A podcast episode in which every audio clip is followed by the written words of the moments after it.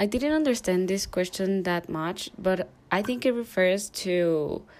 if we uh, review our notes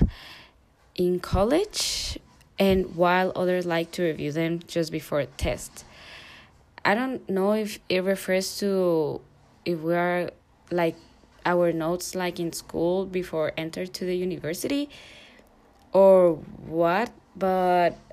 I think I'm the ones that prefer to review the notes um, just before enter to to college and things like that.